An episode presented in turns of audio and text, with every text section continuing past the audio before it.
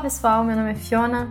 Muito bem-vindos a mais um episódio de Conhecendo Cinema Grego. Já estamos na reta final. Nesse episódio, depois de falar sobre o dente canino e sobre o que ele mais me. sobre por que ele me fez pensar e sobre no que, que ele me fez pensar. Nesse episódio aqui, eu vou falar sobre outros filmes da, do novíssimo cinema grego, da Estranha Onda Grega, que me fizeram pensar também. E eu acho que o foco desse episódio vai ser mais um desabafo, assim, de que nesse momento eu queria falar que nesse momento quando eu tava pesquisando, quando eu comecei a assistir, assistir os outros filmes, eu senti muita dúvida, assim, se realmente existia um objetivo, se realmente ia chegar em algo essa pesquisa que eu tava fazendo, sabe? Porque quando eu comecei a assistir, eu comparei. É, eu assisti o Miss Violence, eu assisti o Wattenberg, eu assisti o Garoto que Come o Piche, eu assisti é, Alpes. E eles são filmes muito diferentes entre si com diretores diferentes. O Alpes é do Yorgos Lanthimos, o Attenberg é da Atina Richard Sangari, que são amigos, mas fazem filmes muito diferentes. O Garoto que Come o Piche é completamente diferente de todos esses, muito mais intimista, muito mais incômodo. E o Miss Violence é bem mais próximo do que seria, acho que assim, um filme é, clássico, assim, ele tem uma narrativa um pouco mais clássica, mas ele também é incômodo, ele é mais violento. Tem algumas coisas. O Miss Violence eu acho que chega a ser meu preferido, assim, na verdade, sendo bem imparcial. É, eu gosto bastante dele. A cena inicial dele eu acho muito forte. E, mas enfim, uma reflexão aqui em paralelo. É, e aí eu comecei a assistir esses filmes para fazer uma comparação com o Dente Canino, para ver se eu conseguia achar semelhanças é, sobre o que as pessoas, o que os diretores, os realizadores desses movimentos estavam fazendo.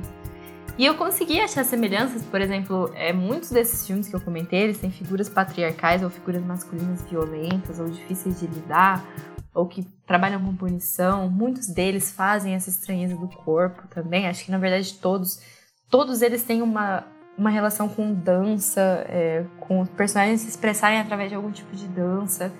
Então eles realmente tinham coisas muito similares, assim.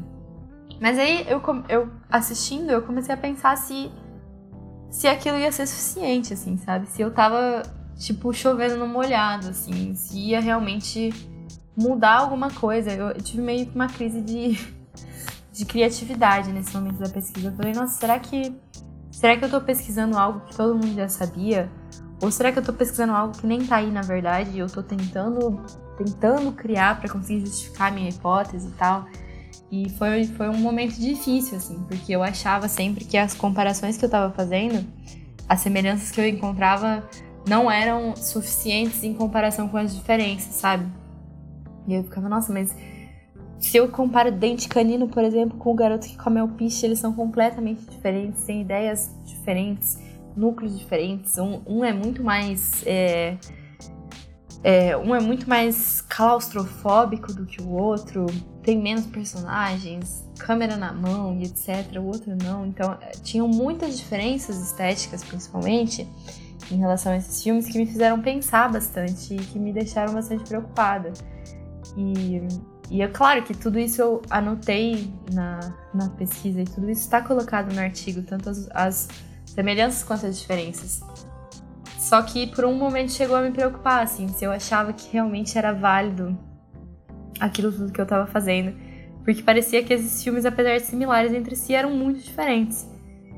E aí eu comecei a chegar na conclusão de que. E daí, sabe? E isso foi bastante importante para mim enquanto eu tava escrevendo o artigo. Por quê?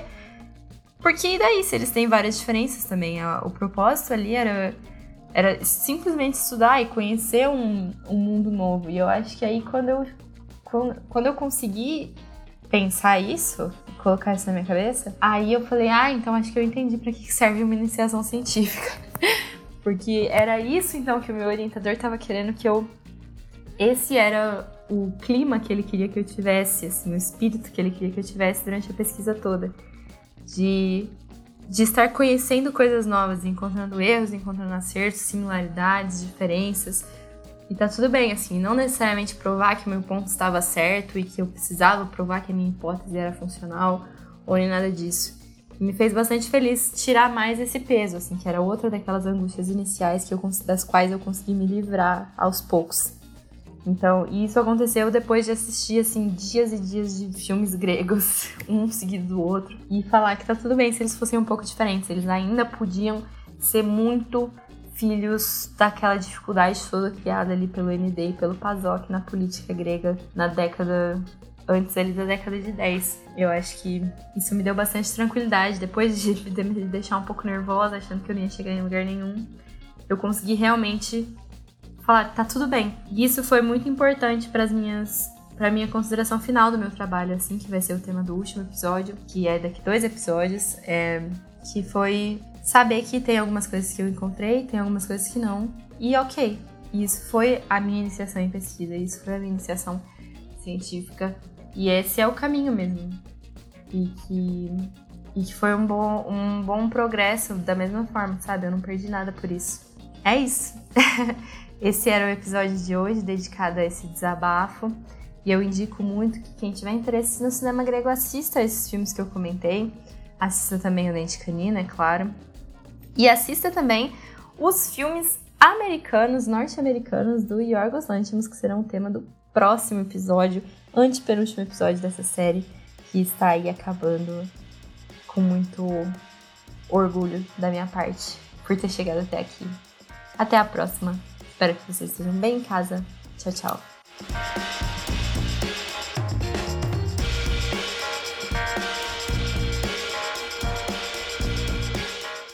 Olá pessoal, meu nome é Fiona e eu estou aqui para mais um episódio, o antepenúltimo episódio da série especial Conhecendo Cinema Grego, que fala sobre mim e sobre a minha relação com o início na pesquisa acadêmica, a minha iniciação científica, sobre o cinema grego, é claro. E nesse episódio eu vou falar sobre aquilo que me trouxe realmente a querer estudar tudo isso. Eu já falei um pouco sobre isso antes nos primeiros episódios da série, mas eu acho que é muito importante dar um pouco mais de foco a esse tema, que são os filmes posteriores à Grécia, feitos pelo Yorgos Lanthimos. Os filmes que ele dirigiu nos Estados Unidos, em conjunto com Hollywood, em conjunto com grandes produtores como a A24, por exemplo, que fizeram com que os filmes dele ganhassem uma escala um pouco maior e algumas características diferentes também, perdessem algumas características anteriores, ganhassem algumas características novas e etc. Então, essa a ideia toda de pesquisar isso veio porque eu assisti uma vez, quando eu tinha acho que uns 15 anos, O Sacrifício do Servo Sagrado, que é um filme do Yorgos Lanthimos, é, produzido pela A24, que é uma produtora norte-americana, e protagonizado pelo Colin Farrell é, e pela Nicole Kidman.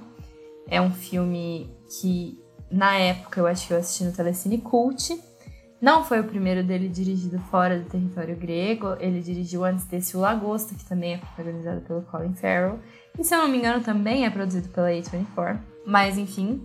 E depois desses ele já dirigiu também o A Favorita, que também é um filme dele, protagonizado pela Olivia Colman, pela Emma Stone e pela Rachel Weisz. E quando eu assisti o Sacrifício do Servo Sagrado, eu lembro que ele foi muito impactante para mim por não parecer com nada que eu tinha assistido até então do cinema norte-americano, assim. Eu fiquei, nossa, por que será que esse filme tem esse tom tão diferente, assim? E eu acho que na época a impressão que eu tive foi um pouco com o que eu teria se eu assistisse um dia, hoje em dia, um filme do que é chamado de pós-horror, assim. Então, se eu assistisse um filme, sei lá, do Ari Aster, tipo, assistir um Hereditário da vida, assistir um Corra do Jordan Peele, eu acho que foi essa mesma sensação. Eu fiquei, nossa, isso aqui tem um tom bastante diferente, que eu não tô acostumada a ver, um ritmo bastante diferente, né? E, e isso me interessou muito, assim, foi o meu filme favorito por um bom tempo. É, e eu falei, acho que eu vou tentar descobrir quem dirigiu, assim. E aí eu descobri quem tinha dirigido, e aí eu assisti o Lagosta. E, e isso tudo com 15 anos, mais ou menos, ali. E eu acho que depois é, eu não sabia nessa época o quão influente isso ia ser na minha, na minha pesquisa. Mas agora, nesse ano, eu consegui reassistir todos esses filmes e descobri que eles tinham muitas e muitas e muitas diferenças em relação ao cinema grego, assim. E eu acho que o mais diferente deles, com certeza, é o A Favorita, porque o A Favorita é bastante teatral, assim, e bastante. Teatral num jeito que eu digo uh, de ser grande. Ele é um filme grande, quase Broadway, assim. Essa é a impressão que eu tenho assistindo. Ele é bem é um filme de época, ele é um filme todo elegante e pá. E se você vai assistir, por exemplo, Alpes, do Yorgos Lanthimos, que é de 2011, da Grécia, feito na Grécia por ele, ainda é um filme bastante diferente desse, assim, não chega a ser um Dente Canino, que é o ápice da estranheza da Grécia, do cinema grego, no cinema grego, mas ele ainda é um filme muito diferente desse, assim, o A Favorita é um filme não, assim, não tem uma figura patriarcal violenta, não tem muita violência, não tem cenários pequenos, não estão confinados a um pequeno cubículo, não tem personagens fazendo danças muito estranhas. Ele é bem diferente, bem, bem, bem diferente. E eu acho que o Lagosta e o Sacrifício do Ser Sagrado, eles se aproximam um pouco mais dos filmes anteriores do Yorgos Lanthimos, porque eles ainda têm uma escala um pouco menor. Assim, eles passam em é, locais tipo quartos de hotel, dentro da casa, coisas do tipo, locais pequenos com iluminação meio baixa, assim. Algumas coisas que você consegue se relacionar, principalmente voltadas para roteiro, assim. Então, tipo, os filmes serem terem poucas falas e as falas que tem serem estranhas, às vezes elas não são relacionadas, às vezes elas são constrangedoras, essas coisas que a gente consegue ver bastante no Dente Canino, por exemplo, elas ainda estavam presentes ali no Lagosta e no Sacrifício do Servo Sagrado. E de uma forma diferente, é claro, mas interpretada de uma forma diferente também. Mas no, no A Favorita, elas fogem bastante disso, assim. Então eu acho que quando eu assisti, eu não tinha assistido A Favorita antes de fazer a iniciação científica. E foi bem legal, assim, a experiência de ver como, como isso tinha mudado, assim, como você ir para um outro país, como você ir para os Estados Unidos, com a indústria cinematográfica do tamanho que eles têm, é, pode alterar as possibilidades, assim, da, do cineasta e fazer, ficar pensando ali na, na condição de intercâmbio de funções do Dente Canino, por exemplo, e do Attenberg, que são filmes que têm bastante isso é, acho que são os que mais representam isso. Sendo que no A Favorita a, a equipe de produção é gigantesca, assim, e, e como essas escalas mudam de um lugar para outro. Eu acho que essa foi a reflexão mais importante para mim quando eu assisti esses outros filmes que saíram da Grécia para o mundo, que eu achei, eu fiquei muito surpresa assim, como, como o diretor conseguiu alterar muito a forma fílmica que ele tinha antes, assim, e o Yorgos Lanthimos no caso, né, que foi o, obje o objeto de estudo maior. E isso foi bem... me impactou bastante e eu acho que que ter começado essa pesquisa toda por ter assistido o Sacrifício do Servo Sagrado e depois ter terminado assistindo o Sacrifício do Servo Sagrado e descobrir que ele não era o auge daquela estranheza que eu achei tão impactante no começo, foi uma experiência muito legal para mim e e que eu gostei bastante e que foi bem próxima da experiência que eu tive quando eu li o Esperando Godot, que é um dos temas do nosso próximo episódio, penúltimo episódio dessa série, que vai falar sobre o teatro do absurdo e como eu vi semelhanças em uma coisa e outra. Eu espero que você tenha gostado desse episódio aqui. E se você gostou, você pode seguir o Pontos Pod, porque a gente faz várias coisas sobre audiovisual de vários lugares diferentes, vários formatos diferentes. E até a próxima. Muito obrigada pela sua presença. Tchau, tchau.